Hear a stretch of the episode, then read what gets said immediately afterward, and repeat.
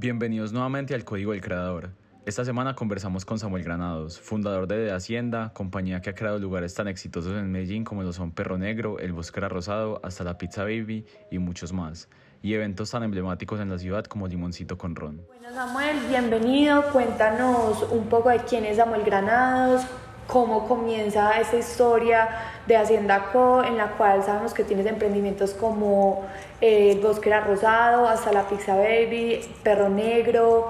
Cuéntanos un poquito más sobre tú, como persona y luego nos cuentas cómo surgieron todas estas empresas. Perfecto, bueno, inicialmente eh, hacer una introducción, yo me llamo Samuel Granados, yo tengo 27 años en este momento, eh, estudié economía en la Universidad EAFID, eh, estudié el colegio en el, en el San Ignacio y me gradué ya aproximadamente hace 5 o 6 años de la universidad. Eh, un poco un recuento de lo que fui eh, en temas universitarios. Yo jugué fútbol toda la vida en la universidad, eh, lo que les dije, estudié economía y, y, realmente desde la universidad siempre me traté de proyectar como alguien que, que, que iba a ser un emprendedor o que iba a trabajar de una manera independiente. En ese momento no sabía en qué eso iba un poco contrariado con lo que estudiaba, o por lo menos lo que yo veía que había de proyección en lo que yo estudiaba, que tenía un tema mucho más enfocado a lo que es la, la propia economía o la macroeconomía, de pronto estar trabajando perfilado para trabajar en una empresa, en una multinacional o trabajar en alguna entidad financiera, pero cosas que fueron pasando en el camino desencadenaron en lo que es hoy de Hacienda Co, que como empresa lleva aproximadamente 10 años, eh, que iniciamos con, con la producción de eventos eso es una parte muy bacana de la historia y es, nosotros de Hacienda lo iniciamos entre dos socios, Alejandro Cardona, mi, mi, gran amigo, digamos, de la, de la infancia, que crecimos, estudiamos juntos en el San Ignacio y también pues nos volvimos a encontrar en, en la universidad y yo haciendo eventos muy pequeños que era llevar simplemente dos cabinas, un bajo y ponerle el sonido a la gente para sus eventos. Samuel, ¿y cómo decides estudiar economía? Pues, ¿por qué dice economía y no administración sabiendo que tenía la parte... Hoy, hoy yo veo, hoy yo veo y, y, pienso en ese momento de la decisión y creo que con lo que he vivido hubiera tomado una decisión diferente y creo que me hubiera inclinado por algo más como, como administración de negocios o de pronto algo como mercadeo para lo que estoy teniendo que aplicar hoy pero en ese momento viene muy influenciado por lo que mis papás como profesores, ellos vieron siempre en el tema educativo, mi mamá trabajó en la Universidad de también, mi papá en la Universidad de Antioquia, eh, vieron o tuvieron la visión en función de lo que querían que yo fuera como, como estudiante y como profesional.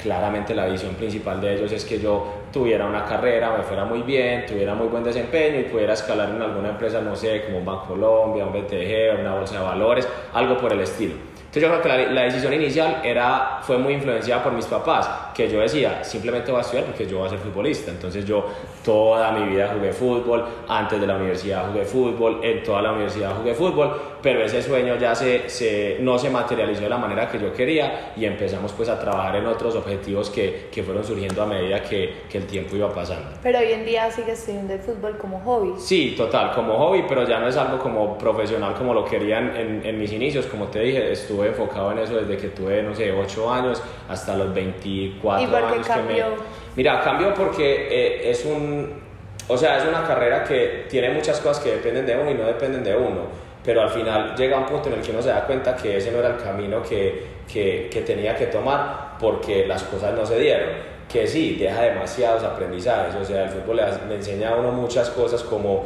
la disciplina, eh, la constancia, realmente creerse las cosas que uno va a hacer y eso es, un, eso es parte del proceso a lo que vamos a llegar hoy, ¿cierto? Entonces, yo creo que la decisión final del fútbol es un momento en el cual uno decide eh, darle un break a, una parte de la vida muy importante que tuve cuando era niño y, y, ya entender que ese no era el camino, sino que tenía que buscar otros caminos por medio de muchas cosas que fueran surgiendo, entre las cuales pues, el entretenimiento, que es a lo que nos dedicamos hoy.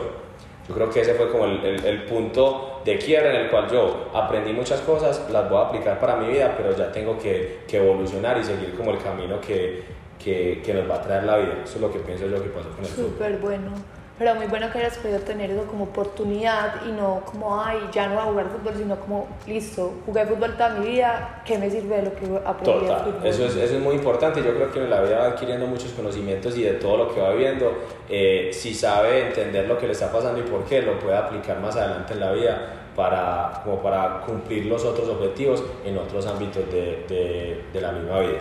Entonces, lo que les decía, estábamos eh, enfocados en, bueno, ponemos sonido, ponemos esto, y un día nos sentamos y dijimos, no me acuerdo exactamente en qué año, ve, hoy está muy fuerte el tema de la electrónica aquí en Medellín, pero nadie volvió a hacer, digamos, una fiesta de reggaetón obviamente para un nicho pequeño, para la gente con la que uno mantiene, obviamente habían conciertos muy grandes, pero en esa edad que uno tenía, de pronto no tenía la capacidad económica de asistir a esos lugares, o de pronto la misma edad no se lo permitía, entonces dijimos, nadie volvió a hacer fiestas de reggaetón, de retro de reggaetón en ese momento. Entonces eh, nos surgió la idea y dijimos, vamos a hacer una fiesta a ver qué pasa. Obviamente le dimos a todos nuestros amigos, los invitamos y fue un éxito un éxito en ese momento, eran 200, 250 personas, me acuerdo que lo hicimos en un lugar que, que, se llama el DEC, que es eh, ahí en la 10, cerquita Mondongos, hicimos una, hicimos dos, hicimos tres, en un año terminamos haciendo como aproximadamente ocho fiestas y dijimos, esto puede ir cuajando como en algo. Entonces continuamos y ya el siguiente objetivo fue, bueno,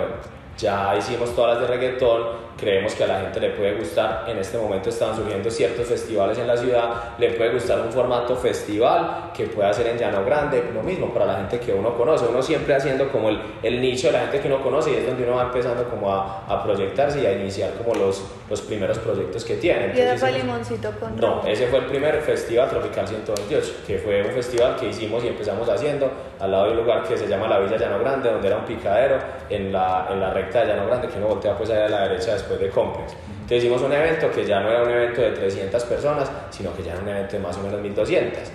Entonces ya empezamos a, a, a, mediar y a entender todo lo que era la logística para hacer un evento, ya es un evento más grande, el primer artista como grande que llevamos para ese festival se llamó Kevin Flores, entonces todo lo que esto abarcaba y obviamente ejecutamos el evento de una manera muy bacana, pero con muchos aprendizajes porque no sabíamos mucho hacia dónde íbamos. Sí, totalmente, todo demasiado empírico, pues en ese momento yo creo que yo no tenía ni, ni 20 años, ¿cierto? Re Entonces, eh, obviamente uno aprendiendo muchas cosas, mirando otras empresas que hacían las cosas muy bien en su momento. La Solar ya se asomaba mucho por ahí, obviamente no era tan grande como, como se hacía en este momento, pero ya, ya estaba empezando. Eh, me acuerdo que el tema de la fiesta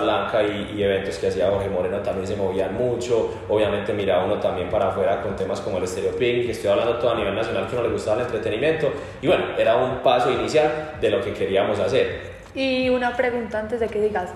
nunca fue un problema para ti con tu socio Alejandro, pues como al ser amigos, como esa parte de vivir negocios y amistad, pues nunca tuvieron como conflictos o nunca tuvieron ese miedo como a perder la amistad, pues a que se dañara. Sabes que no, yo creo que hemos tenido como una relación muy buena y creo que por conocernos hace tanto tiempo nos hemos empezado, ya nos entendemos mucho, en ese momento nos empezamos a entender en que teníamos que separar muy bien las dos cosas y una, una cosa era la amistad y otra cosa era el, como el compañerismo, el ser de socio entre ambas personas, ¿cierto? Entonces podía pasar y aún pasa que podemos tener eh, diferencias, discusiones o cualquier tema como álgido dentro de lo que es la figura de socios, pero podemos abrir la puerta y seguir siendo amigos y lo hemos entendido muy bien. Hoy nos ha funcionado ya con los 10, 11 años que llevamos juntos de socios y de amigos pues mucho más y no ha sido un impedimento. Yo creo que antes nos ha ayudado a fortalecernos porque nos podemos decir las cosas de una manera muy muy sincera y sin, y sin ningún trasfondo adicional a que es para que los dos mejoremos, ¿cierto? Entonces Increíble.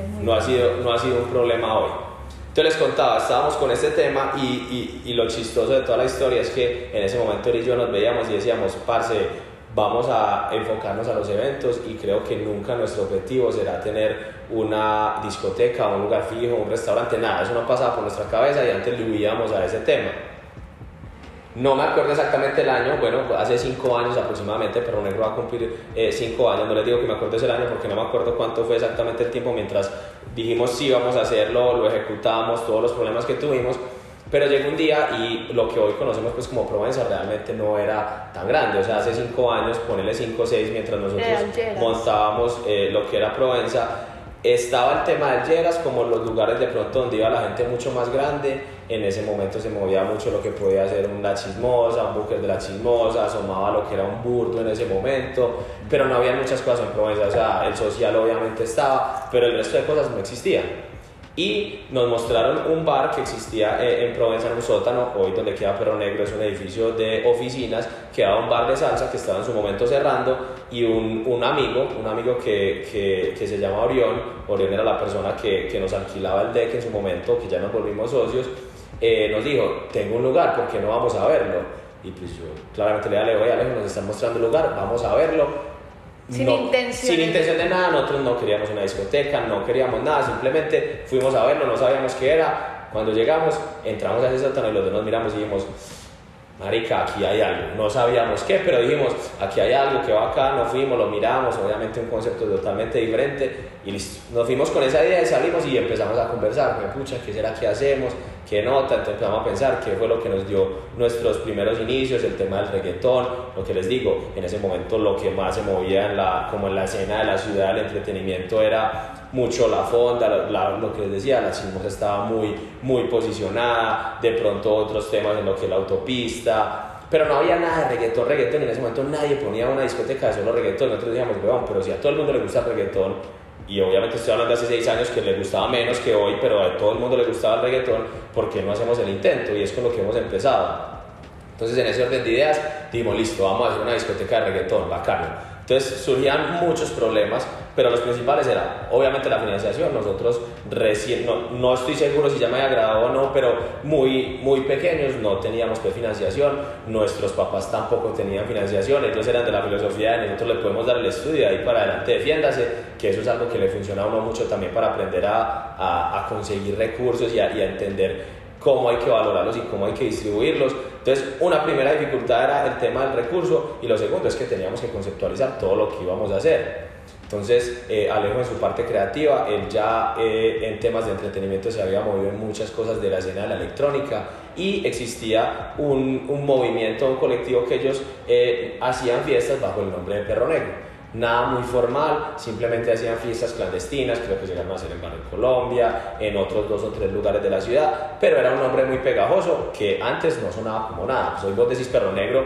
y hablas de eso a nivel nacional, eh, a nivel de Medellín y todo el mundo tiene una recordación muy grande por la marca, pero en ese momento sonaba como súper raro. Él me decía, marica, Perro Negro, esto, esto tiene mucha fuerza, créeme, yo listo, dale, está el tema del diseño, se diseñó pues lo que era el logo, eh, todo, pero igual sonaba muy, muy, muy extraño. Y luego empezaba el tema de la financiación, entonces nosotros qué dijimos, busquemos pues esa financiación entre las personas cercanas que tenemos. Surgen muchos amigos, surgen otro, otros como socios estratégicos a los cuales nos, nos, enfocamos en, teníamos un amigo que vendía mucha boletería dentro de, dentro de los eventos que hacíamos, que les conté que empezábamos, entonces un tema de convocatoria, teníamos otro amigo que tenía una empresa de aires acondicionados, pues sabes que un sótano necesita aires acondicionados, teníamos otros amigos que ya se mueven en el mundo del entretenimiento, en fin, fuimos recolectando como, como como perfiles dijimos, bueno, estas personas son las personas idóneas para que nos acompañen en este camino. Les propusimos el, el modelo de negocio, obviamente súper empírico en lo que es un Excel. Les dijimos, creemos que esto puede pasar, que esto puede pasar y se va a llamar Perro Negro. Y todo el mundo como, hey, ¿qué es eso? Ese nombre sí, ese nombre no. Hace seis años a nadie le sonaba. Y como adicional, tiene un trasfondo de historia más allá de lo que les conté de Alejo. Perro Negro era un bar que existía donde hoy es eh, al frente de la Alpujarra, el Parque de las Luces, y era un bar de mala muerte, por decirlo así, hace muchos años en Medellín. Entonces tenía una historia y un trasfondo que te dejaba contar no simplemente el nombre, sino que te dejaba desarrollar todos los elementos gráficos y toda la historia que nosotros contamos hoy eh, en función de Perro Negro. Entonces, bueno, todo ese, todo ese ambiente se juntó y dijimos, listo, este es el nombre, ya conseguimos los amigos, vamos a abrir esto a ver qué pasa. Obviamente hace, hace tanto tiempo, con una inversión muy mínima, sin ninguna expectativa, en una zona que no había nada, nosotros no teníamos ni un solo local cerca a nosotros, hoy lo ves todo lleno y vos decís, no, ¿cómo no montar un lugar ahí? Pero hace seis años yo decía, esto es un riesgo grande ¿Y cuál fue tu, como tu impulso? Pues como cuál fue tu parte que te dio como si hazlo. Mira, yo creo que en el momento en que, en que nosotros dos entramos a ese lugar, yo creo que sentimos lo mismo. Fue como algo, algo muy especial que sentimos en relación a de lo que queríamos vivir, lo que nos gustaba en función del entretenimiento, la oportunidad que veíamos en el lugar y la convicción que teníamos en función de esto, que era un proyecto donde queríamos varios amigos poner reggaetón para nosotros ir de fiesta los fines de semana. Sin ninguna intención de que yo yo voy a vivir de esto, lo que les decía, yo no pensaba en montar una discoteca, yo quería vivir con mis eventos y me encantaba hacer eventos y a hoy lo que más me gusta hacer es ejecutar los eventos, pero yo nunca pensaba en eso. Pero yo creo que fue como que se juntaron demasiadas cosas en un mismo momento, junto con la Obviamente eso se le llama la oportunidad junto con el deseo y la claridad que nosotros siempre teníamos, que te había dicho que desde que yo estudiaba yo decía, yo no quiero trabajar en una empresa grande, sino que yo quiero crear mi propia empresa. Entonces se juntó esa oportunidad y, esa, y, y no tanto la necesidad, sino esa convicción y ese deseo que nosotros teníamos de hacerlo, porque Alejo estaba en la misma tónica mía, que dijimos, aprovechemos esta oportunidad.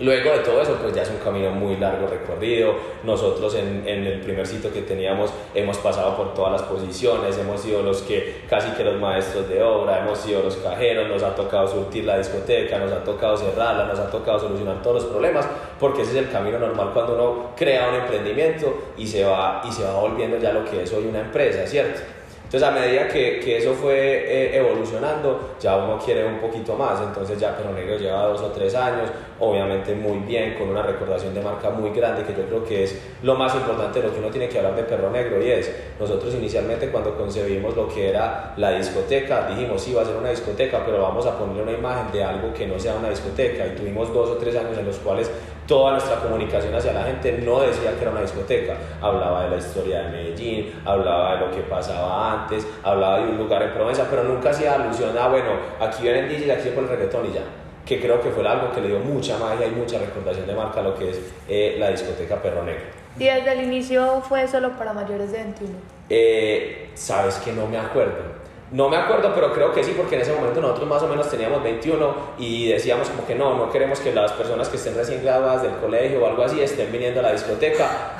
porque como modelo, como modelo de negocio, no tanto como la exclusividad, sino de pronto como modelo de negocio lo veíamos como que eso es a lo que nosotros queremos llegar. Y obviamente uno a los 21 o 22 pues ya se cree el grande del parche y dice, bueno, pucha, yo no quiero que esto pase, que lo otro, pero uno lo ha ido evolucionando y antes lo que, lo que eso le implica es que va creciendo y va haciendo también... Eh,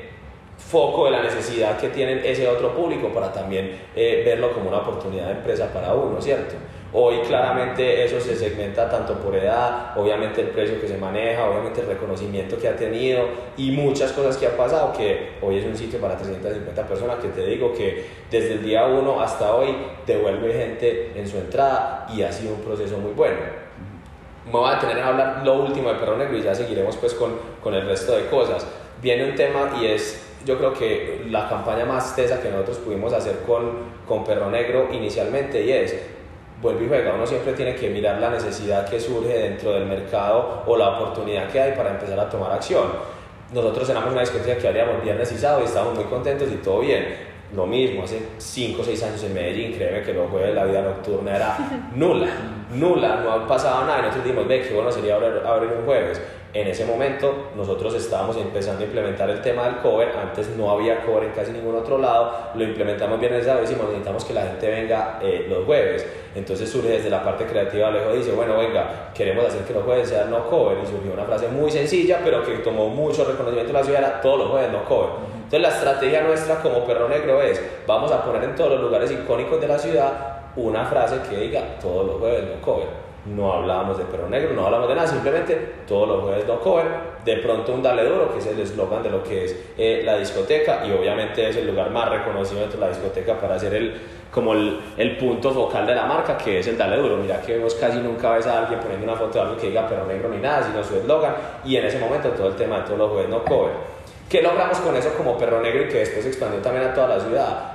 mover realmente el mundo nocturno o el entretenimiento nocturno, obviamente de discotecas, eh, desde un día más. Obviamente ya hoy, lo que te digo, seis años después, ya la gente sale los domingos y te ponen los miércoles sale, los jueves vos vas a Provencia, vas a cualquier lado y está mucha gente, pero eso no pasa en la ciudad. Y creo que ha sido una evolución muy bacana que tiene como un punto muy importante o un aporte muy importante de parte de nosotros como Perro Negro y obviamente de todo lo que ha ido pasando en la ciudad en temas de turismo, en temas de dinamismo económico, en temas de que la gente realmente valore lo que es salir y lo que es estar en un espacio de entretenimiento y de ocio que como nosotros como grupo, como otros grupos en la ciudad, lo estamos haciendo muy bien y realmente se está viendo reflejado en los sitios que existen, en la gastronomía que hay, la oferta de entretenimiento. Yo creo que Medellín ha sido y se ha vuelto una ciudad con, con, un, con una oferta de entretenimiento demasiado interesante y con proyectos demasiado, demasiado eh, admirables y reconocidos no tanto a nivel ni local ni nacional, sino a nivel internacional, que hace que la gente tenga sus ojos puestos sobre la ciudad en temas del entretenimiento y ahí estamos nosotros también haciendo un gran aporte a lo que puede ser el entretenimiento, obviamente con una fortaleza muy grande en el tema del entretenimiento nocturno y las discotecas. Hoy Perro Negro es una discoteca reconocida internacionalmente, hoy la gente viene desde todos los lugares del país, viene desde el, desde el exterior a, a, vivir y reconocer lo que es Perro Negro, que además se junta con un tema muy importante que es el auge del reggaetón en el mundo. ¿Y por qué crees que la gente, pues hoy en día, como precisamente estás diciendo, que ya el tema del entretenimiento es tan común, ya Provenza ha cogido demasiada fuerza, hay discotecas en cada esquina, restaurantes en cada esquina, pues como, ¿qué crees que hace eh, pues, cuál es el diferenciador de Hacienda Co como empresa para que la gente decida seguir yendo a Perro Negro, a los restaurantes y a todas partes. Yo creo que lo más importante es que nosotros hacemos un, un, un, énfasis muy grande y yo creo que el pilar fundamental de la construcción de todos nuestros espacios, además de lo que es construir y la arquitectura y todo, es ese tema de marca. Si me dicen específicamente de Perro Negro, obviamente lo que te digo, confluye. Fuimos los primeros que hicimos una discoteca de reggaetón, el auge del reggaetón y Medellín como capital del reggaetón, claramente como se está movilizando ahora, junto pues con Puerto Rico y Miami, pero Medellín es un auge de talentos de reggaetón gigantesco y adicional nosotros entramos con un foco de marca muy grande que es el gran diferenciador de nosotros. Entonces, te lo digo, claramente hoy en muchas discotecas ponen reggaetón, en la mayoría pero creo que si vos vas a hablar de reconocimiento de marca, hay una que tiene y que manda la parada y es Perro Negro. ¿Por qué? Porque le hicimos mucho foco y mucho énfasis a lo que era la construcción y las bases de marca como tal. Entonces tenemos un lenguaje gráfico súper definido, sabemos de qué habla la marca, sabemos de qué no habla, sabemos qué nos interesa, qué no nos interesa y eso se transmite hacia la gente. Entonces, cuando vos sos el primero en hacer las cosas y tenés un mensaje de marca demasiado claro, hace que seas un diferenciador muy grande eso me da pie para hablar del segundo, eh, no sé, digamos, tema del que, tú, del que tú hablabas mucho y es ya la transición a, bueno, empezamos siendo muy de rumba, muy de discoteca, lo que más nos gusta, ya hacemos una, hacemos una transición y queremos volvernos a incursionar también en el mundo de los restaurantes, que ahí es donde viene lo que en toda la empresa pasa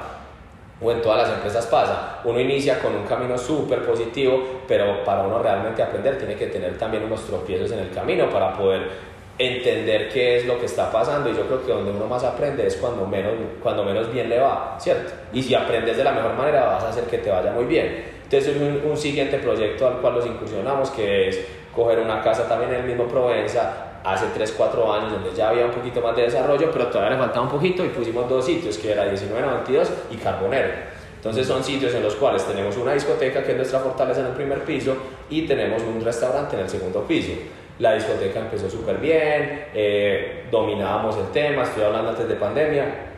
y viene el tema del restaurante. El restaurante es algo que cuando vos migras de lo que es el entretenimiento nocturno al entretenimiento de ya, pero en un nivel de restaurante es una cosa muy diferente y eso uno sin experiencia no lo sabe, entonces uno va trabajando la misma forma que trae una discoteca en un restaurante y es donde te das un golpe muy fuerte, pero empiezas a aprender. Entonces viene todo este proceso con un restaurante, Carbonero es un restaurante al que le trabajamos mucho, eh, hicimos todo lo que pensábamos que teníamos que hacer, cambiamos carta, hicimos esto, lo otro, cambiamos personal, muchas cosas, pero al final nunca funcionó y creo que rompimos el primer miedo que nosotros teníamos, era de cerrar algún sitio. Uno siempre creía, no, pucha, yo cierro algo o algo fracaso dentro del proceso como empresa y se va a acabar la empresa o va a ser la peor catástrofe tanto para la gente y todo, y no uno logra entender eso y dice, bueno, ya cumplió su etapa. Creo que uno se vuelve un poquito a lo que vivió antes. Uno dice, hagámosle como, como una analogía con el fútbol y dice, fue pucha, sí, lo mismo. Eh, ya se acabó su etapa, aprendí demasiado, pero tengo que seguir, ¿cierto? Entonces viene ya otro, otro suceso muy importante para nosotros como empresa de entretenimiento, es el tema de la pandemia, que para mí, más que algo negativo, pues lo que te digo, si uno le ve la forma y entiende todo lo que pasó, es algo positivo, porque de la pandemia, ya les voy a contar, salimos mucho más fortalecidos y con muchos proyectos. Entonces llega el tema de la pandemia, ustedes saben, hay que cerrar los restaurantes, el gremio de nosotros es el que más sufre, pero bueno, siempre estuvimos al frente y dijimos, tenemos el objetivo claro, esto hay que sobreponernos como sea y vendrán cosas mejores. Entra la pandemia, estuvimos mucho tiempo cerrados y eh, empieza a surgir también uno entender, vuelve y juega, la oportunidad. ¿Qué oportunidad hay? ¿Qué quiere la gente hoy? Pues la pandemia ya a la gente le dio como una, una sensación de querer estar en espacios abiertos. Y nosotros dijimos, ya tenemos la discoteca, es lo que más se puede demorar, ya tuvimos el restaurante, medianamente aprendimos, ¿qué tenemos que buscar? Un espacio abierto en el cual podamos... Eh, aplicar todo lo que hemos aprendido y que le cumplamos la necesidad a la gente. Entonces, eh, surge este espacio, este espacio donde existe hoy eh, actualmente el Bosque La Rosado, pues ya era, eh, eso era un paintball y tenía como su, su tienda para el paintball y, y, luego intentaron hacer como otro sitio en el cual intentaron meterle un poco de cocina y de bar, pero finalmente no funcionó y la pandemia pues lo tuvo ahí en stand-by. Nos pasó lo mismo, fuimos y dijimos, parce, este sitio tiene algo. Y yo creo que cuando uno siente esas cosas tiene que empezar a a aplicar lo que ha conocido y, y, decir, creerle al, al, al, pálpito que uno tiene ahí, este sitio tiene algo, este es el momento perfecto. Obviamente estamos en medio de una pandemia, obviamente los recursos para nosotros son limitados, porque todo lo tenemos cerrado, porque lo primero que va a abrir son los restaurantes, pero bueno, buscamos el recurso, eh, uno ya entiende el proceso de buscar los recursos y planteamos el proyecto y dijimos, bueno, ya tenemos el recurso, ya tenemos el sitio, ¿qué nos falta? Lo más importante para nosotros, la marca entonces dijimos, necesitamos una marca que realmente sea eh, muy convincente para nosotros y que el público lo pueda digerir de una manera muy buena. Vuelvo y juega la parte creativa, me parece que puede ser un nombre compuesto, lo que sea. Surge, bueno, estamos en un bosque, surge lo compuesto, surge la marca, el bosque era rosado. Lo mismo que pasa con Perro Negro, parce, vamos a montar esto, mira esto, todo, planteamos el proyecto y el nombre, la gente es como, y ese nombre tan raro, ¿qué? Eso sí, eso no, vas a hacer un restaurante, ¿qué te va a decir? Confíen en nosotros, que nosotros tenemos un foco muy importante a la marca y es donde ya llevamos aproximadamente un año y tres meses con lo que es el Bosque La Rosado y lo mismo, tiene un reconocimiento de marca muy grande por todo lo que le hemos trabajado y vuelve y juega, pilar fundamental de la marca, de Hacienda como tal, hacia sus otras marcas sombrilla tiene que ser una marca muy potente, tiene que hablar un idioma muy claro, tiene que expresarse gráficamente de una manera muy clara y es lo que estamos logrando. Entonces ahí te dije, cuando me hablaste de qué crees que es el diferencial de nosotros, frente a muchas otras empresas de entretenimiento que de una u otra manera podemos o no estar haciendo lo mismo, pues uno lo dice por encima si estamos haciendo lo mismo, pues ponemos reggaetón o hacemos comida, pues obviamente hay formas de poner reggaetón y si tú me preguntas yo creo que la mejor forma de poner reggaetón es la del perro negro, pero, pero habrá otro que dirá no, la mejor forma de poner reggaetón es la mía, pero también ponemos reggaetón, o sea, el producto también se le hace mucho foco, lo mismo, el bosque era rosado viene con con un tema de comida, que nosotros creemos que hacemos una muy buena comida, a otro le podrá parecer que la de él es mejor, pero yo te digo, yo combino lo que es el tema del producto con el tema de la marca y la claridad que tengo sobre esa marca. Porque cuando vos te das cuenta y entender lo que tenés como marca, sabes muy fácil cómo decir que sí y que no ante muchas cosas que te llegan. Entonces, eh, esa claridad es lo que para nosotros nos define todo el rumbo de hacia dónde vamos y a dónde queremos llegar. Entonces, si queremos hablar de las dos marcas más fuertes para hoy, para hoy nuestras como de Hacienda es, obviamente inicialmente de Hacienda porque seguimos haciendo eventos y ya voy a hablar un poquito de, lo que es hacer eventos y lo que significa para mí como persona y lo que significa como empresa. Y tenemos otras dos marcas muy potentes que son el tema de Perro Negro que ya lleva aproximadamente 5 años para cumplir 6 y el tema del Bosque Rosado que así haya empezado hace muy poco, tiene un reconocimiento muy grande a nivel local, ¿cierto? Entonces, vienen estos dos ámbitos, obviamente la empresa ya toma un giro muy importante, antes estaba dedicada solo a hacer eventos, hoy el 80-90% se dedica a la administración de los sitios, toma esa administración como todo el tema operativo, todo el tema gráfico, todo el tema tributario, todo lo que significa una administración de lo que son empresas de entretenimiento, porque realmente uno entiende ya luego de llevar tanto tiempo trabajando que esto se vuelve una industria, una industria con mucha generación de empleo, o sea, una industria que realmente tiene mucho peso dentro de lo que es una ciudad dedicada al turismo como, pues, o sea, con un foco grande de turismo como es Medellín y que uno ya se las cree también en, en su formación de, de antes era una persona que se acaba de graduar de la universidad, hacía un evento, a hoy que ya somos más o menos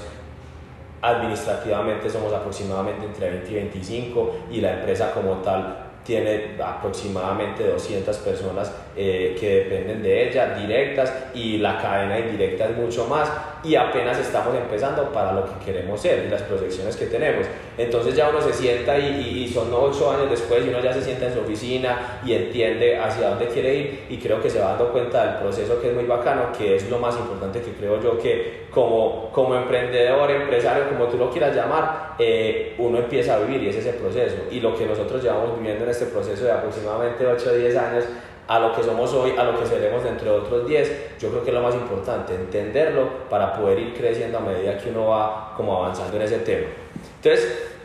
chuleados esas dos partes como que ya saben que el foco es hoy la administración de los sitios, hoy lo que es la marca como tal, porque lo que les digo, el pilar fundamental de Hacienda y donde se diferencia de las otras empresas de entretenimiento, que hay muchas y muy buenas, es ese foco de marca que tiene en todo lo que vamos haciendo. Entonces hoy, al día de hoy, estamos lo que les decía Perro Negro, estamos con el Bosque Rosado, acabamos de hacer el cambio que les dije, la transición de cerrar y abrir otro que se llama Chromatic Club y Chromatic Bar, estamos en la implementación de lo que es un nuevo sitio que se va a llamar Mamba Negra, que es una terraza que va a existir aquí en el piso 22 de, del edificio Q-Office y estamos con hasta la Pizza Baby y con proyecciones de expansión de ciertas marcas que tenemos hoy a nivel nacional o internacional, precisamente hablando de perro negro, ya uno tiene que ir, listo, ya nuestro, no es que nuestro ciclo se cumplió acá, pero ya la marca es tan potente que se puede expandir, miremos si lo hacemos acá, miremos si lo hacemos en Estados Unidos, miremos si lo hacemos en Bogotá, si lo hacemos en Cartagena, no sé, uno va viendo como qué le va, qué le va diciendo la marca y qué necesidad va subiendo y lo va como aplicando. Entonces a eso estamos por el lado de los sitios. Y viene el lado de los eventos, que es, empezamos haciendo eventos, ¿cómo nos damos cuenta que los eventos... Eh, para nosotros, porque hay otras empresas que totalmente se dedican a los eventos y también son demasiado exitosas y demasiado admirables, es hacia dónde va migrando, en el cual nosotros teníamos calendarios de años que hacíamos 10, 12 eventos y nos iba muy bien en unos y en otros no. Entonces uno compensaba lo bueno con lo malo, pero nos dimos cuenta, lo que tenemos que enfocarnos en el tema de los eventos es en hacerle la marca al evento. Y luego de hacer todo eso, nuestra primera marca principal fue Barrio Fino, Barrio Fino fue el primer evento que hicimos, fue el más famoso, pero cuando montamos Perro Negro dijimos, Perro Negro, esta marca se comió Barrio Fino. O sea, ya se la comió, ya es algo de todos los días, ya nadie tiene un incentivo de ir a Barrio Fino porque puede ir a Perro Negro todos los días y esta marca es nuestro foco, entonces Barrio Fino se fue quedando por ahí.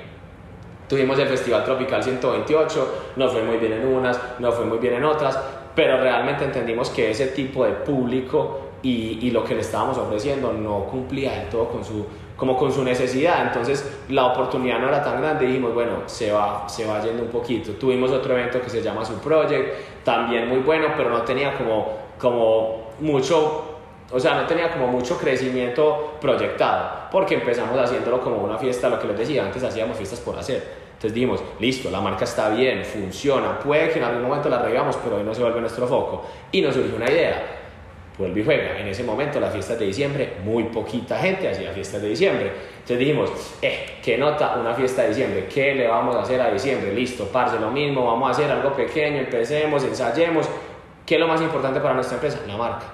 Hey, ¿qué, ¿qué, nombre le ponemos? Una canción súper recordada, no sé cómo nos surgió, Limoncito, con, ron. Entonces empezamos con Limoncito con ron y dijimos, ah, qué nota, vamos a hacer, esto van a venir 200, 300 personas, vamos a hacerlo, lo hicimos en la Villa Llano Grande, lo, donde hicimos el primer, el primer festival Tropical 128, antes existía un techo súper grande, ya se volvió un sitio, es de un socio, le dijimos, venga, asociémonos, hagámosle, ensayemos. ¿Pero ese cuánto fue? ¿Eso fue ese limoncito con ron fue antes de pandemia, o sea, ese fue el limoncito con ron de 2018 si no estoy mal, o 2017. Se me olvida un poquito la fecha porque el primero que hicimos en la villa, lo que les dije, esto es un evento de 300 personas. Pues les digo que teníamos todo planteado para 200 personas, de 200, 300 personas y nos llegan 1200, 1500.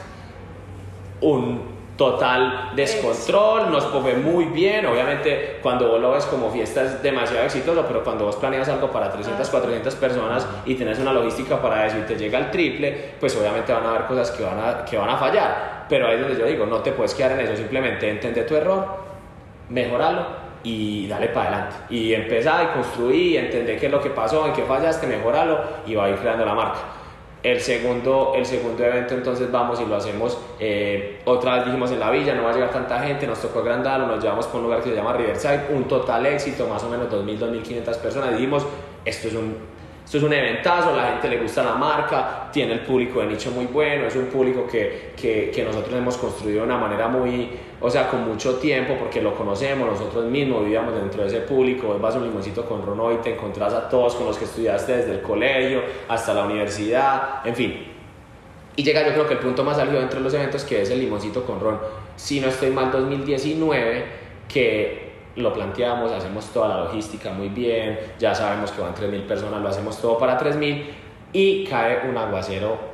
terrible, o sea, una cosa, una tragedia de aguacero, dijimos, bueno, Obviamente la experiencia del cliente no fue buena, ni desde la entrada, gente se quedó por fuera porque el mismo aguacero no dejaba habilitar todo el, el, tema de parqueo, obviamente el tema de infraestructura no estaba totalmente preparado para lo que pasó y luego de eso, ante una mala experiencia, lo que uno le queda es salir a dar la cara. Entonces, ponle que el evento fue un sábado, salimos a dar la cara un lunes y decimos, parce, vea, nosotros sí estábamos planteando y sí estábamos con conocimiento de todo lo que hicimos, esto fue lo que pusimos sobre la mesa en temas logísticos, sí estábamos preparados, obviamente hubo unas inclemencias de clima que no están en nuestras manos, pero que sí está en nuestras manos aprender para que no vuelva a pasar y que si la próxima vez que pase,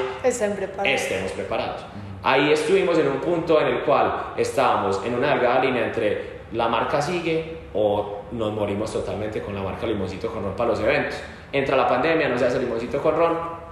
y llega este, este, eh, este último año que es 2021 y yo me siento y le digo a Alejo, estamos en un momento en el cual tenemos que demostrarle a la gente que sí aprendimos de nuestros errores y que sí podemos ejecutar el evento. Nos sentamos, planteamos todo el evento, sabemos todo lo que ya pasó negativo, de todo lo negativo hay que sacar algo positivo. Yo creo que eso es lo que más eh, ha, ha caracterizado a Hacienda dentro de este proceso y es, obviamente hay demasiados errores, obviamente un emprendiendo sin experiencia hay demasiados errores, hay demasiadas cosas negativas que si uno se deja ganar por eso, posiblemente no existiríamos. Pero si uno siempre le pone la mentalidad positiva, si uno siempre dice, hay que aprender estos errores es para salir adelante. Creo que podemos lograr lo que hemos logrado hasta hoy y lo que vamos a lograr dentro de una proyección de corto, mediano y largo plazo que tenemos. Entonces lo que hicimos fue, parce, aprendimos, ya dimos la cara. Lo más importante cuando uno no hace las cosas también es dar la cara. Yo creo que eso es lo principal y una enseñanza muy grande que también nos ha dejado este camino y es cuando cuando las cosas no salgan tan bien, lo primero que tenés que dar vos como, como empresario es la cara y como empresa darle una cara visible a las personas para que sientan algo de confianza ante el error, porque la gente de una u otra manera sabe que cualquiera se equivoca, pero no cualquiera es capaz de dar la cara. Entonces yo creo que esa fue la enseñanza principal y es lo que, de lo que nos hemos llenado nosotros en todos los caminos que hemos emprendido con todas las marcas que tenemos y es muchas enseñanzas. Entonces, en función de eso, dimos la cara, nos reivindicamos, hicimos un evento muy bueno y ya empieza otra proyección que ya no estamos para reivindicarnos, sino para crecer y crecer y crecer seguir y seguir creciendo con, con ese evento. Entonces, yo creo que lo, del tiempo que hemos hablado,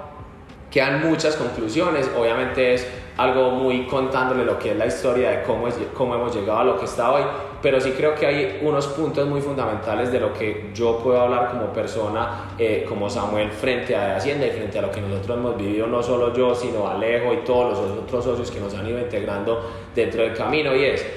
lo primero es que entendimos como, como marca o como, como empresa qué es nuestro pilar fundamental y cómo luchamos con eso, y es el tema de las marcas. Eso es lo más importante. Cuando vos como empresa entendés tu esencia, eh, creo que logras algo demasiado grande porque como te dije, en el camino te llegan muchas cosas que te pueden facilitar decir que sí o que no ante muchas situaciones. Yo creo que si uno hace una comparación es como los valores como uno como persona. Cuando uno entiende muy claramente y sabe muy claramente qué valores tiene y qué es como persona, te van a llegar miles de cosas en la vida. Y eso es lo que te va a hacer tomar la decisión de decirle que sí o que no. Y eso te hace crecer como persona. Entonces ya vos lo ves a un tema de marca y es, las marcas realmente también funcionan como personas y hay que irlas formando, irlas armando, queriendo, educando y cuando ya logras ese objetivo principal ya te das cuenta que el camino mismo, la marca te lo va trazando, obviamente con demasiado trabajo, con demasiado conocimiento, enfoque, entender que cuando uno va creciendo como empresa lo que empieza a necesitar también es personas muy calificadas que te ayuden a vos a ejecutar todo tu trabajo. Si vos como persona crees que, o como personas dentro de la empresa crees que vos sos capaz de hacer todo en la empresa, va a llegar un punto en que el crecimiento se estanca, porque te quedas sin tiempo, te quedas sin mano y te quedas sin conocimiento. Entonces empezar a necesitar gente muy capacitada, que tenga el tiempo, que tenga el conocimiento, que tenga una visión diferente a vos, que te pueda ayudar a hacer crecer, obviamente direccionado por vos. Primer tema, el tema de, de, las marcas. Segundo, lo que les dije, en este, en este camino de emprender, yo creo que lo más importante es entender cuál es la enseñanza de todos los errores, porque a todos nos va a pasar. Y te lo digo, al principio el primer error es el que más duro te da, porque decís, no, yo no me puedo equivocar, pero el segundo cuando decís, no es que yo me necesito equivocar no dos, tres, sino cien veces para poder entender todos los problemas que pueden tener en, un, en una proyección de empresa y cómo voy a mejorarlo, es lo bueno. Lo importante es, si ya te equivocaste una vez con algo, no lo volvás a hacer con, esa, con, esa mismo, con ese mismo elemento, sino que aprende qué fue lo que pasó y mejorarlo. Entonces yo creo que Eso es el segundo. Y lo tercero es siempre la mentalidad positiva entre todo, porque si vos mantienes la mentalidad positiva, siempre eh, vas a buscar la solución a las cosas. Y si no, la solución en las cosas el mundo te las irá dando, te irá poniendo personas, te irá poniendo situaciones, te irá poniendo oportunidades que hacen que algo negativo, muy negativo que puedas tener, salgan cosas demasiado positivas. Entonces yo creo que esos son como los tres puntos fundamentales que yo como emprendedor he o sea, he aprendido dentro de este camino que llevamos y creo que nos ha llevado a estar donde estamos hoy. Y que si seguimos en este camino, obviamente lo que te digo, con mucha visión, con mucho enfoque, con mucha disciplina, eh, vamos a llegar y vamos a lograr cosas mucho más grandes de las que estamos hoy. Yo creo que eso es como lo más importante que tengo yo para decir en función de la empresa en una charla muy informal que hemos tenido, pero muy bacana. Creo que es muy importante también y me parece muy bacano estos espacios por lo que te digo. ¿Qué nota yo haber estado en la universidad y que alguien que yo pueda ver el día de mañana pendiente de los sitios o que pueda ver esas marcas muy tangibles o que les pueda hacer un, un como un un reconocimiento muy grande desde mi experiencia de vida, me hubiera hablado y me hubiera dicho, ve, esto se hace así, así, así, así, o ve, lo que yo te digo hoy, yo estudié economía y no lo aplico para nada, pero pues digo, no lo aplico para nada porque muchos conocimientos sí los aplico, pero en ese dado momento pasa lo que tú me dices eh, ¿será que hubieras estudiado lo mismo? Yo digo, de pronto si alguien me hubiera hablado, de pronto hubiera cambiado de parecer. O de pronto yo decía, no, es que yo no voy a estudiar administración porque eso es lo que estudia la gente que, que no quiere hacer nada, que son los más vagos y los que estudian economía entonces son los más tesos. Pues te digo que ya después, a mis 27 años, después de haberme graduado hace, hace 6 años, yo digo, era un pensamiento totalmente erróneo, porque si yo tengo claro lo que quiero ser y yo lo tenía muy claro, yo quiero ser un emprendedor, desde chiquito lo decía y siempre se lo decía a todos mis amigos y a hoy es así, yo creo que la única forma, en el único momento que hoy he trabajado para una empresa como las que no quiero trabajar fue en la práctica, yo hice mi práctica en Bancolombia, es si yo ya lo tengo tan claro, ¿por qué no puedo tomar esa decisión también? Porque mi claridad estaba muy bien acá, pero en mis acciones no estaba, porque si lo hubiera tenido, de pronto hubiera estudiado otra cosa, de pronto hubiera vuelto a estudiar, sea una administración de empresas, y creo que eso me hubiera cortado un camino de enseñanza que ya lo estoy viviendo en carne propia, que es el mejor, pero que uno tiene que tener muchos elementos que le puedan ayudar a mejorar ese, ese, como ese, ese ciclo o ese, ese tiempo de aprendizaje. Y creo que muchas cosas que uno aprende en la universidad pueden ser muy útiles si uno está muy bien enfocado. También pueden ser muy inútiles si uno no está muy bien enfocado. Entonces, ah, yo soy de los que hace tres años te decía, no, uno va a la universidad no hacer nada y fue no sirve para nada, pero yo te digo, sí, yo creo que sí sirve si estás muy bien enfocado. Y eso viene desde los consejos que escuches, desde la gente que tengas, desde de pronto los profesores que tengas, desde tu claridad de qué es lo que quieres hacer en la vida. Y creo que puede ser un, tema muy útil y muy bacano. Y lo que te digo, estos espacios también le pueden abrirnos de pronto los ojos un poquito hacia dónde quiere estar, qué quiere estar haciendo y a dónde quiere llegar. Pero lo más importante es la convicción que uno tenga. Y desde que uno tenga esa convicción muy clara, todo es perfecto. Si vos tienes la convicción de que quieres ser un emprendedor, trabaja lo mejor para hacer eso. Si tu convicción es que quieres trabajar en una empresa en esta o esta posición, haz lo mejor para que estés y prepárate para que estés a la altura de, de, lo que quieres hacer, que creo que es lo más importante. Y cuando uno lo tiene tan claro, él mismo lo que les decía, como en la empresa, en la vida, le va poniendo cosas, le va poniendo situaciones, le va poniendo personas que lo van encaminando hacia donde uno quiere estar pero siempre con el objetivo. Hoy, si vos me decís, yo creo que para concluir, ¿cuál es el objetivo de ustedes? Hoy es poder replicar las marcas a nivel nacional e internacional de una manera estructurada y con mucho conocimiento de lo que es el negocio hoy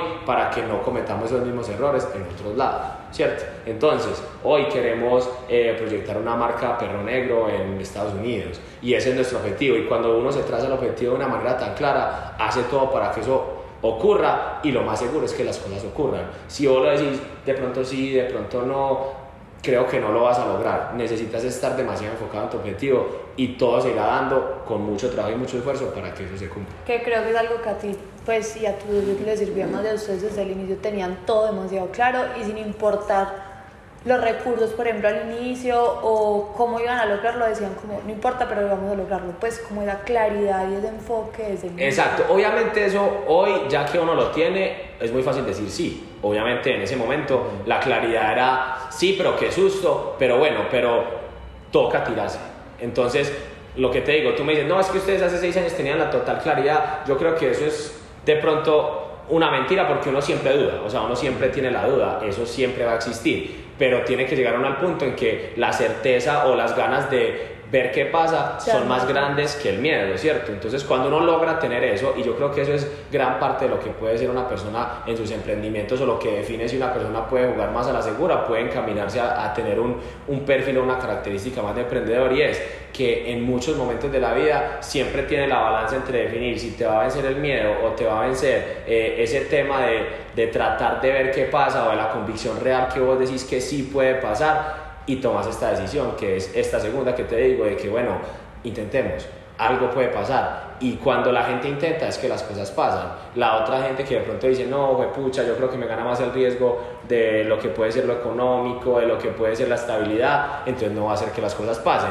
Y es un camino también muy, muy entendible y muy válido. Eso ya depende de la personalidad y cómo uno asuma todos estos, estos temas eh, en función del camino que uno quiera tomar o la visión que uno tenga. No, muchísimas gracias Samuel por este espacio, de verdad que aprendimos demasiado. Nos encanta ver cómo, eh, pues, como tu amor por todo lo que haces y esa pasión que transmites se logra notar en todos sus negocios, se logra ver todo el esfuerzo y todos esos aprendizajes que has construido durante todos estos años junto a tu socio, de verdad que rinden frutos increíbles. Sí, Samuel, de verdad agradecerte mucho por estar en este episodio, de verdad aprendimos mucho de ti eh, de verdad, muchas gracias por este espacio. Increíble. Yo creo que el agradecimiento es mío. Este, este espacio me parece muy bacano porque uno contar lo que, lo que ha vivido hasta hoy y las proyecciones que tiene eh, es muy gratificante. Realmente me parece, eh, me parece una oportunidad muy bacana para, para expresar cómo ha sido y contarles cómo ha sido todo este camino y, y lo que les digo miren que siempre que uno habla y desde este nivel de emprendedor, uno siempre está buscando esa proyección de hacia dónde quiere llegar y de tenerlo muy claro. Y yo creo que ese ha sido una parte fundamental de lo que somos nosotros como empresa y qué bueno que, que dentro de todo esto que, que hemos hablado les haya quedado algo para para su, su, proyecto de vida, para su crecimiento o simplemente de carácter de análisis en el momento que toque pensar en hacia dónde quiere ir uno qué decisión pueda tomar, obviamente en función de un ámbito que me apasiona demasiado, que es el entretenimiento que habrá otras experiencias en otras industrias, en otros temas, pero creo que este, este, este ámbito del entretenimiento es algo demasiado apasionante y que hay que tener demasiada pasión porque obviamente implica